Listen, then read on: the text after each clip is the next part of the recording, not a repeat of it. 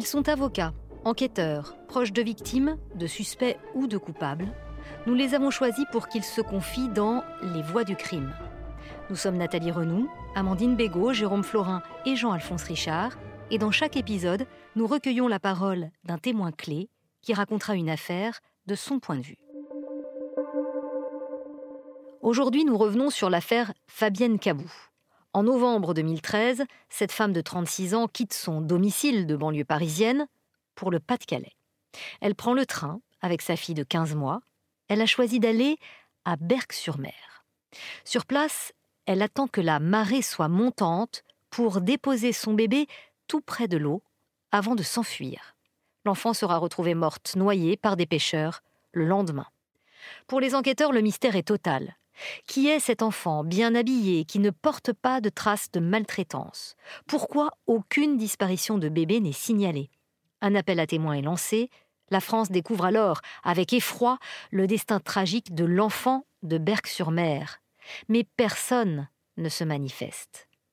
Ce sont les caméras de vidéosurveillance qui vont permettre aux enquêteurs de remonter jusqu'à Fabienne Cabou, une belle femme, universitaire, qui a passé sa jeunesse à Dakar.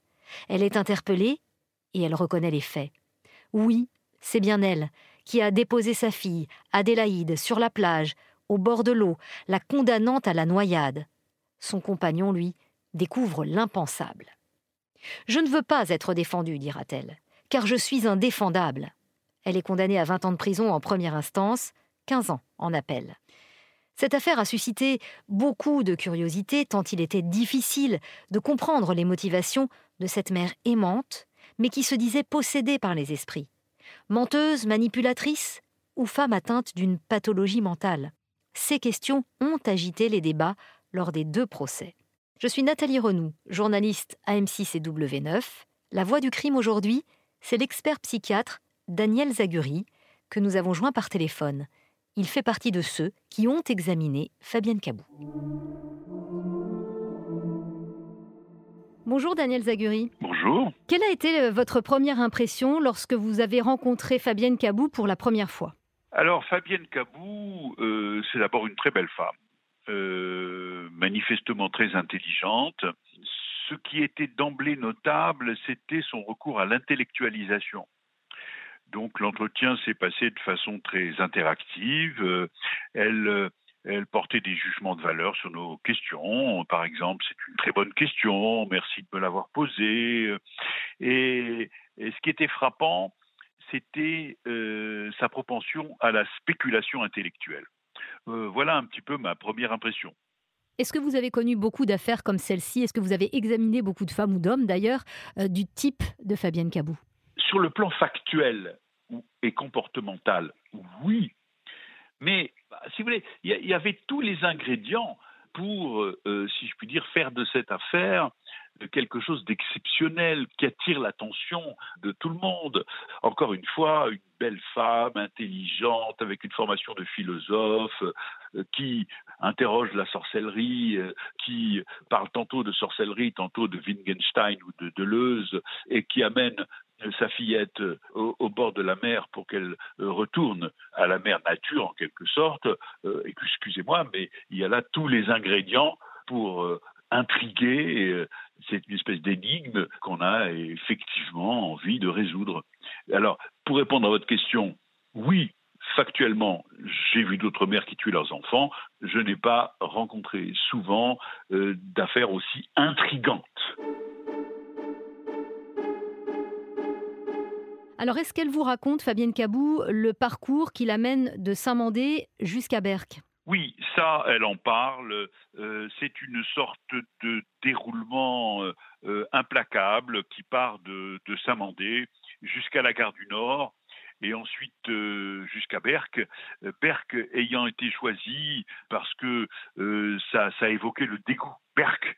Donc là aussi, c'est quand même quelque chose de très singulier. L'impression dans ce récit, dans ce parcours, c'est que c'était un engrenage, un déroulement implacable du destin, et qu'elle attendait que quelque chose interrompe cette fatalité par exemple, que son mari euh, l'interrompe dans son parcours ou que son enfant se manifeste d'une manière ou d'une autre.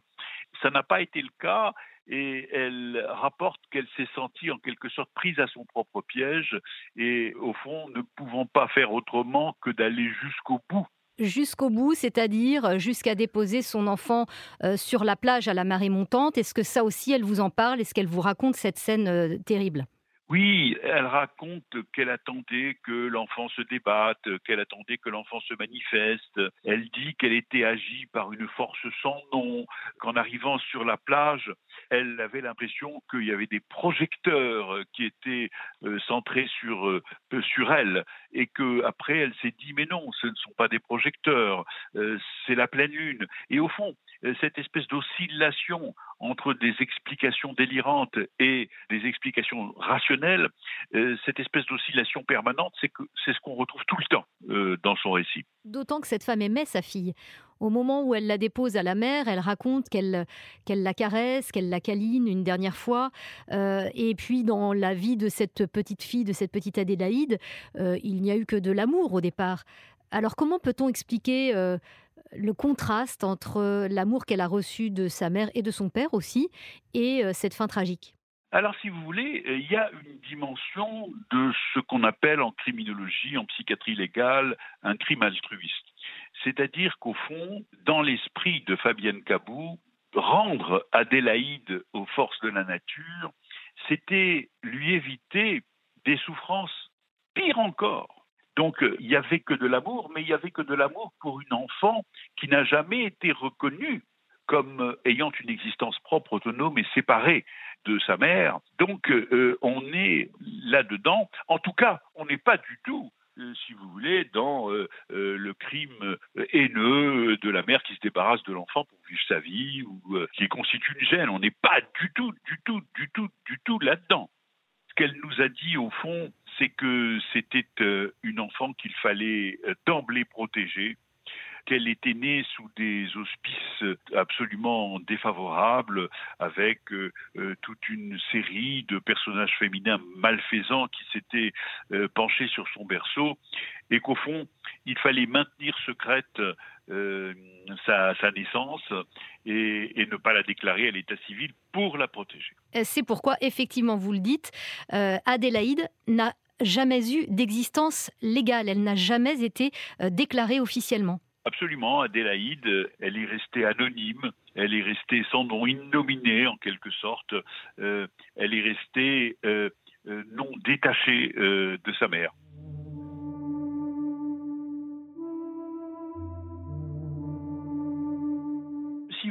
On est psychiatre, on a recours à ce qu'on appelle la sémiologie, c'est-à-dire l'étude des signes, et donc elle présentait euh, une affection psychiatrique tout à fait clairement distinguable, il n'y a pas de souci, elle présentait un tableau psychiatrique.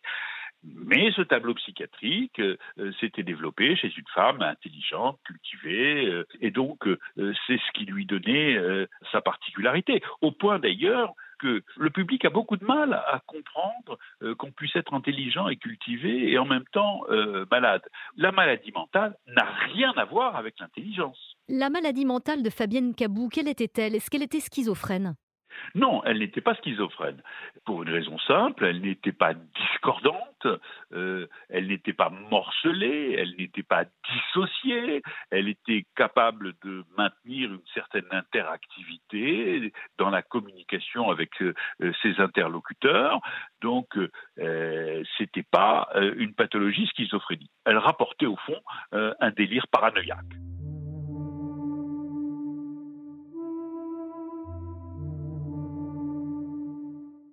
On est effectivement en face euh, d'une organisation délirante. Parce que ce qu'elle nous raconte, intelligente ou pas, cultivée ou pas, philosophe ou pas, ce qu'elle nous raconte, c'est un délire. C'est-à-dire qu'elle fait état d'une intrusion par un corps étranger, elle dit avoir été guidée, habitée de l'extérieur, son corps était visité et donc euh, en permanence, elle va se poser des questions. Il y a un orage, elle a l'impression que sa maison est visitée, que ce sont des phénomènes paranormaux. Et puis, la thématique euh, de ce délire va être franchement persécutive. Il y a toute une, galerie de portraits, sa belle-mère, ses cousines, l'ancienne euh, amoureuse de son père, toutes ces femmes se sont penchées sur le berceau d'Adélaïde de façon malfaisante. Et c'est des histoires de femmes amoureuses qui brisent des couples. Donc, si vous voulez, on est en face d'un processus psychotique, d'un délire. Et comme c'est une femme intelligente, elle va sans arrêt se poser des questions. Elle va chercher des explications à son délire par la croyance. Euh, et donc, euh, c'est ce qui fait sa particularité. Il faut, si vous voulez, il faut être simple, il faut appeler les choses par leur nom. Un délire, c'est un délire. Et donc, on était là en face, comme psychiatre, de tout un système délirant et extrêmement riche Mais alors du coup, pourquoi ne pas avoir euh, conclu à l'abolition du discernement? Alors, l'abolition du discernement, le, fait qu'on conclue ou non euh, à l'abolition du discernement, il faut se demander, est-ce que la maladie mentale explique totalement, complètement ces actes? Et là, euh, si vous voulez, ce qui nous a retenus, après avoir discuté entre nous, c'est d'une part le maintien d'un certain nombre d'aménagements caractériels. C'est une femme qui n'était pas euh, complètement dispersée, qui avait maintenu, si vous voulez, sa capacité de penser, d'une part, et d'autre part, et surtout, c'est qu'elle en a délibéré jusqu'au bout. C'est-à-dire qu'elle a été partagée jusqu'au bout. Je le fais, je le fais pas, je le fais, je le fais pas. Et elle avait un petit carnet sur lequel elle a écrit Fais ce que tu as en tête, mais tu continues à hésiter. On ne pouvait pas dire l'acte était exclusivement explicable par la maladie mentale. Il restait un petit quelque chose, et donc c'est la raison pour laquelle nous avons conclu à l'altération dans une large mesure. Et au fond, nous avons dit euh, à la cour d'assises, nous avons dit aux magistrats, euh, voilà, il y a euh, une affection psychiatrique indiscutable, nous avons euh, discuté l'abolition du discernement, mais nous sommes un tout petit peu en dessous de la barre parce que nous pensons euh, qu'elle avait tout de même euh, maintenu, sauvegardé un reste de pensée face à tous ces phénomènes délirants impératifs. Donc ces petites hésitations, cette petite part de lucidité qui restait a fait que vous n'avez pas conclu à l'abolition du discernement. Elle a donc pu être jugée, Fabienne Cabou. Alors comment se sont déroulés euh, ces, procès d'assises? Est-ce que vous estimez que le jury a tenu compte euh, de vos expertises euh, psychiatriques? Si vous voulez, notre problème à nous, c'est de bien travailler. c'est-à-dire de, faire une expertise sérieuse, approfondie. À partir de là, euh, c'est le jeu judiciaire. On en tient compte, on n'en tient pas compte, on en tient compte un petit peu euh, ou pas. alors, je, pense qu'un certain nombre de choses l'ont desservi. D'abord, peut-être que notre expertise, les conclusions étaient trop complexes et que l'on attendait des conclusions plus tranchées. C'est fou, pas fou. Hein, bon, voilà. Ils, nous disent qu'elle est folle, mais en même temps, ils concluent pas. Bon, euh, donc la nuance là, en face de l'horreur de, de l'acte, la nuance l'a desservie.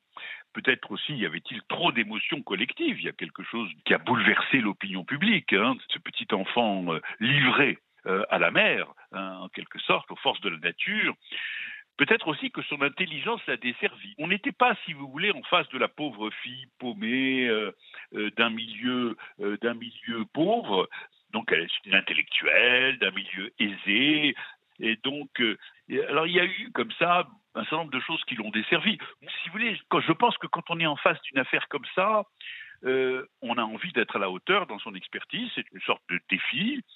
Mais on a aussi envie que, euh, euh, au fond, quelle que soit la sentence, on a aussi envie d'être entendu. Et dois dire que j'ai trouvé un petit peu dérisoire qu'on nous pose des questions sur la simulation. Non seulement elle simulait pas, mais elle avait tendance à tout intellectualiser et à ne pas parler de sa souffrance profonde. Donc, si vous voulez, l'hypothèse d'une simulation était complètement absurde. Et donc, euh, on nous a renvoyé l'image de Benet qui s'était fait avoir par une femme qui les avait roulés euh, dans, dans la farine. Bon, euh, je trouve que c'est tout de même pas vraiment euh, à la hauteur des enjeux. Mais ça, au fond, ça ne nous regarde pas. Nous, notre part de travail, c'est d'éclairer la Cour. Après, euh, ce que la Cour va en tirer comme conséquence, si je puis dire, euh, ça n'est pas notre affaire. Ce que j'ai surtout retenu, c'est que j'avais dit, j'ai senti euh, effectivement qu'on n'était pas entendu, et, j'ai dit c'est un procès euh, historique. Quand j'ai dit c'est un procès historique, je voulais pas, je voulais simplement dire euh, que l'opinion publique avait été retenue par ce cas tout à fait exceptionnel, tout à fait singulier, et il y avait les, journalistes de, de la France entière, de France et de Navarre. Et donc, alors je sais que parce que j'ai lu dans la presse, l'avocat général s'est moqué de moi ce, psychiatre qui veut rentrer dans l'histoire. C'est pas du tout ça que j'ai dit, évidemment. J'ai dit que c'était un procès euh, qui avait retenu euh, l'opinion publique. La, preuve, c'est qu'encore aujourd'hui, vous lui consacrez euh, une, émission. Malgré tout, la Cour, au final, a retenu le portrait d'une femme manipulatrice, menteuse, qui s'était débarrassée de sa fille. Est-ce que vous estimez que ça, c'est une erreur de point de vue sur Fabienne Cabou? La justice pense ce qu'elle veut elle tire les conséquences qu'elle veut. Mais franchement, euh, faire de ce cas, de cette femme, une menteuse, dissimulatrice, simulatrice, manipulatrice, euh, bah, je dirais que c'est passé complètement à côté du cas.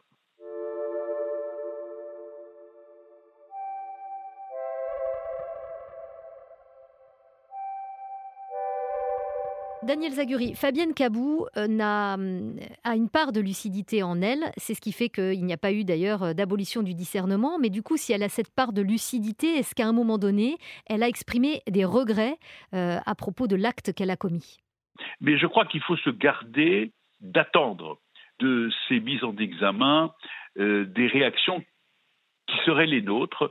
Il faut toujours se situer dans le mode de fonctionnement psychique qui était le sien, et il n'y a pas de miracle. Euh, si, pas de miracle d'ailleurs, malheureusement, ce que l'on observe parfois, c'est que quand il y a une prise de conscience euh, aiguë de ce qui s'est passé, euh, la mère qui a tué son enfant se suicide. Hein, c'est des, des, choses qu'on voit dans le, dans le cours évolutif de telles, de telles affaires. Donc voilà, je dirais simplement que, eu égard à son mode de fonctionnement psychorigide et verrouillée, elle avait accompli un certain chemin entre le premier procès et le deuxième procès. Et donc, euh, elle est apparue plus humaine et moins distante par rapport à ses affects, moins distante de ce qu'elle pouvait éprouver euh, à l'égard de son enfant. Rappelons qu'au deuxième procès, elle a été condamnée à 15 ans de prison. Au premier procès, ça avait été 20 euh, ans. Et le compagnon de Fabienne Cabou et père de l'enfant, Michel, euh, est-ce que vous diriez qu'il était trop absent, pas assez curieux? Il ne savait pas que son enfant n'avait pas été déclaré, par exemple. Il pensait aussi que Fabienne Cabou avait accompagné sa fille dans sa famille en Afrique alors qu'elle était tout simplement partie euh, la déposer sur la plage à Berck-sur-Mer Oui, alors moi je ne fais pas partie de ceux qui portent des jugements de valeur. Euh, d'abord, quand on est marié à une femme qui est très secrète, qui ne dit rien, euh, qui garde tout pour elle, de deux choses l'une. Soit on manifeste de la curiosité et on risque effectivement la rupture, soit on respecte en quelque sorte ce contrat. Hein. Ce que j'ai retenu de ce compagnon que je n'ai pas examiné, c'est qu'il était très attaché à sa femme, très attaché à son enfant, et qu'effectivement, il n'a pas manifesté une grande curiosité. Vous, savez, euh, on clive avec celui qui clive, on dénie avec celui qui dénie. Euh, dans les affaires de déni de grossesse, on se tourne toujours euh, vers le conjoint en disant il est complice dans un premier temps, il est inculpé, et puis petit à petit, on se rend compte qu'il n'a rien vu. Et généralement, il sort de cette mise en examen. Et donc, voilà, je ne porterai pas de jugement de valeur. Je constate effectivement euh, que ce conjoint, ce père, euh, n'a pas manifesté beaucoup de curiosité, ce qui n'est pas contradictoire avec le fait qu'il aimait à la fois sa compagne et son enfant. Une dernière question, euh, Daniel Zaguri. Adélaïde, cette petite fille euh, que ses parents appelaient euh, Ada, aurait-elle pu être sauvée? Alors, vous savez, c'est une question terrible, c'est une question tragique. je pense que la réponse est oui. Elle aurait pu être sauvée si elle avait pleuré. Elle aurait pu être sauvée si quelque chose s'était produit interrompant le, cette espèce de déroulement implacable vécu par Fabienne Cabou. Donc elle aurait pu être sauvée par des éléments extérieurs. elle aurait pu être sauvée par, par toute une série d'interventions d'ordre administratif si on avait pu faire le lien entre l'existence de cet enfant et le fait qu'elle n'ait pas pas été déclarée à l'état civil. Oui, alors si vous voulez, on ne peut pas euh, refaire euh, refaire l'histoire tragique à l'envers. Euh, malheureusement, elle n'a pas été sauvée. et ce déroulement a abouti à des faits tragiques.